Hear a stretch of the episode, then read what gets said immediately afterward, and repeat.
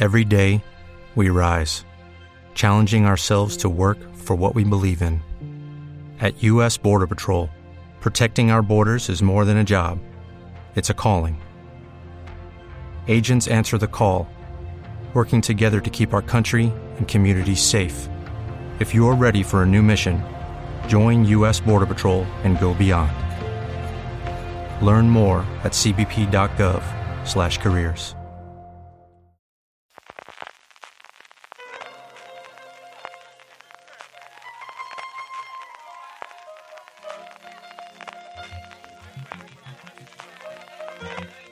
Estás escuchando Fuera de Series con CJ Navas.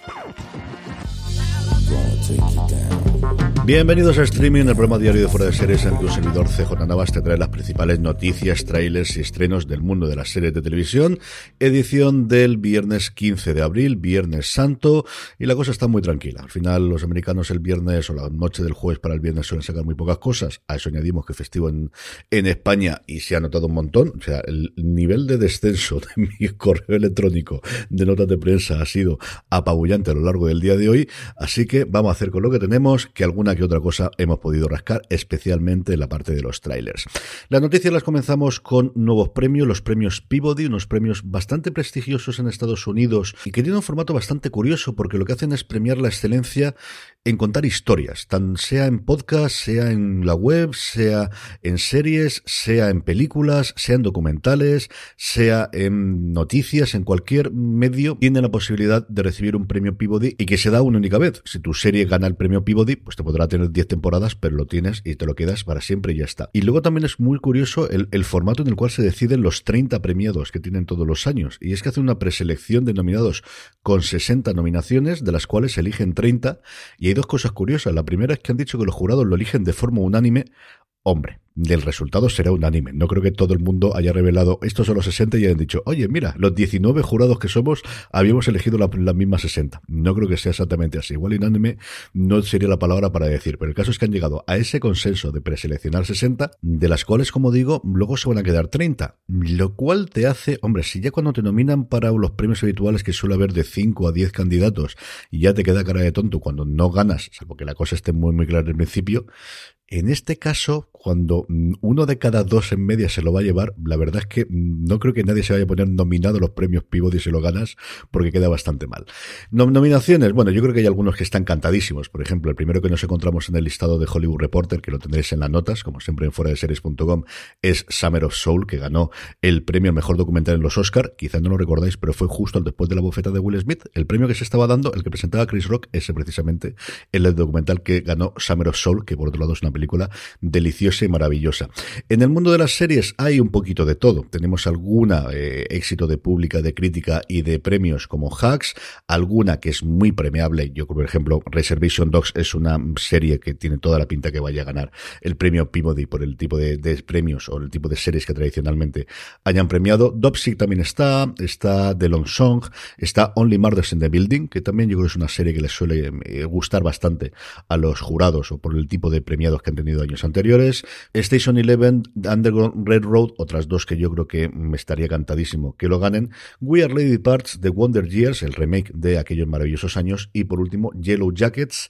Los premiados los conoceremos la semana del 6 al 9 de junio y es que van a hacer una celebración multidía virtual madre de Dios, 6, 7, 8, 9, 4 días para dar premios entre las 9 y las 10 y media de la mañana, hora del Pacífico, en la web, en el canal de YouTube, es decir, alargando el chicle como sea posible. Ríete tú de esto de los eventos que decíamos ayer de Hulu que van a hacerlo en 5 días. Esto sí que es intentar sacar, desde luego, de la necesidad virtud y hacer 4 días para dar los 30 premios. Hombre, que son unos cuantos, pero yo que sé, 4 días, un poquito exagerado. Más cositas de la otra cosa en la que se empezaba a hablar especialmente los medios americanos en Twitter, más allá de la noticia de Twitter, que evidentemente es la oferta de compra de Elon Musk, de la que por cierto me podéis ir a hablar eh, si os interesa el tema junto con Pedro Aznar en Una Cosa Más, el programa que hacemos todas las semanas hablando de tecnología, el mundo de Apple, mucho de Apple TV Plus, que es la parte en la que yo más puedo comentar. Como os digo, allí donde me estéis escuchando, si buscáis Una Cosa Más, os podéis suscribir. Es el despido sumarísimo de Fran Langella, que estaba interpretando La caída de la casa Usher, la nueva producción de terror de Mike Flanagan para Netflix, allí donde ha hecho toda su carrera.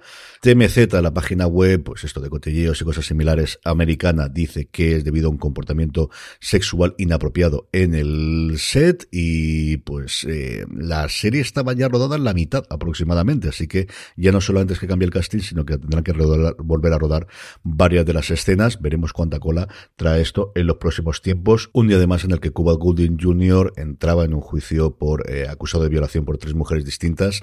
Se ha declarado culpable de un delito menor y también tiene pues una pinta espantosa y veremos cómo evolucionan porque seguro que sacan muchas más noticias en los medios americanos los próximos días estos dos temas. Nuevos proyectos Amazon Prime Video que pesca en aguas canadienses y encargan ni más ni menos que 10 proyectos entre series documentales, realities y películas a sus vecinos del norte. El más interesante al que más bombo se le está dando es uno llamado The Sticky, algo así como Lo Pegajoso, que es una comedia acerca de un caso que fue bastante conocido en Canadá y que saltó un poquito. Hay un episodio de un documental en Netflix eh, sobre el tema del robo más importante en cuanto a contenido económica que se ha producido en Canadá en la historia, en el que robaron jarabe de arce. Sí, sí, jarabe de arce. Lo que se utiliza en las tortitas americanas, eso pegajoso, eso, eso exactamente. Es una historia rocambolesca. Mm, podéis encontrar varias cosas en internet y sobre todo, como os digo, ese episodio de la serie documental Dirty Money de Netflix es el quinto episodio de la primera temporada en concreto. Yo recuerdo verlo y estar entre esto no puede ser, esto no puede ser, esto no puede ser y muerto de risa. Es una cosa muy divertida que de luego da por una comedia que puede ser muy ocurrente y que no fue ninguna tontería, de verdad que fue una barbaridad de pasta. 18,7, casi 19 millones de dólares canadienses lo que robaron de líquido, de líquido pegajoso entre el 2011 y el 2012, que sigue siendo, como os digo, el robo más grande que haya habido en la historia en Canadá. No se sabe nada del casting, pero sí se sabe acerca de la producción, y es que por un lado es Blumhouse Television, que se sigue expandiéndose más allá del género del terror que tradicionalmente ha hecho, y luego una de las empresas que coproducen la serie es la productora de Jamie Lee Curtis. Esto no quiere decir que ya vaya a salir, pero oye, esperanza nos da, porque al final Jamie Lee Curtis, tanto en terror como en comedia, pocas actrices desde luego hay que le lleguen al nivel. Recordemos Halloween y recordemos un pez llamado Wanda. O mentiras arriesgadas, ¿por qué no? Que sigue teniendo momentos divertidísimos. Por su lado, Paramount Plus, que sigue con esta expansión internacional y se va todavía más exótica, y es que se ha ido a Turquía a hacer una serie turca, eso sí, de detectives. Así es como se llama la serie, The Turkish Detective, basada en una colección de novelas que yo desconocía por completo y de la que hay 20 entregas ya publicadas, se va a rodar en Estambul, debutará en Paramount Plus en 2023, así que entendemos que ya no llegará aquí a Sky Showtime. Está escrita por Ben Schiffer, que trabajó en su momento en Skins, y dirigida por Niels Arden Oplev, que fue el responsable de dirigir la película original de los hombres que no amaban a las mujeres antes de que se hiciese la versión americana. Ocho episodios su primera temporada, 20 o no, 24 novelas que os había dicho antes son las que hay, con el marco incomparable del Estambul moderno. Y por último, Amy Schumer, después de presentar los Oscars, una buena noticia y es que le han renovado su serie Life and Beth. Se estrenó el pasado mes de marzo en Hulu, protagoniza junto con Michael Cera.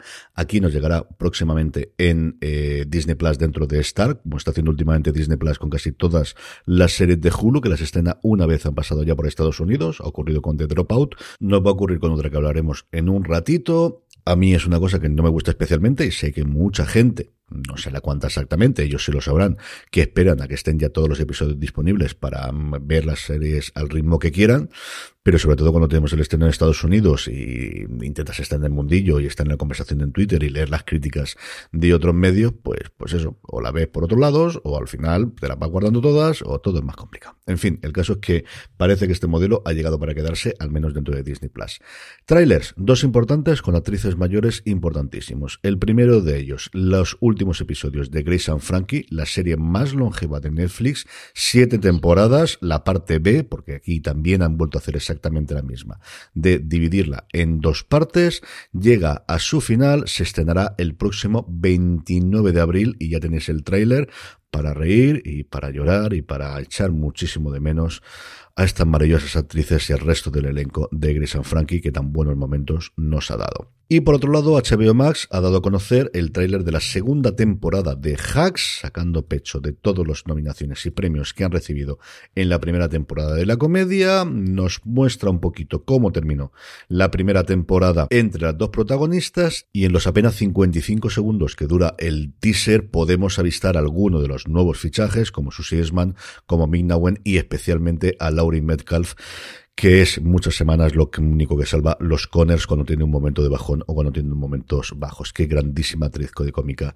es Lori Metcalf con muchas ganas de ver esta segunda temporada de Hacks y con el problema que suelen tener las segundas temporadas después de que la primera haya tenido ese mundo de menos a más y tantísimos premios como tuvieron la primera. A ver qué tal se resulta la cosa. Confío mucho, mucho en ella.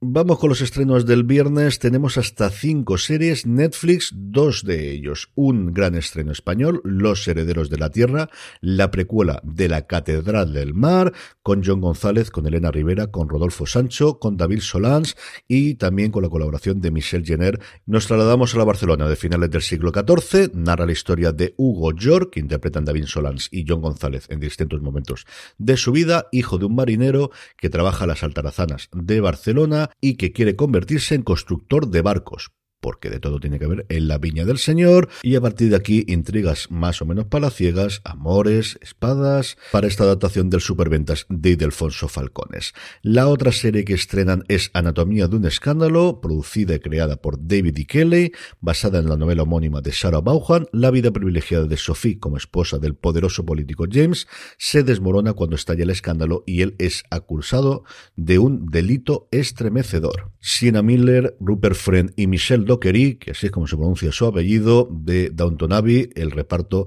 tremendamente británico e importante, el gran estreno internacional que tiene Netflix el fin de semana.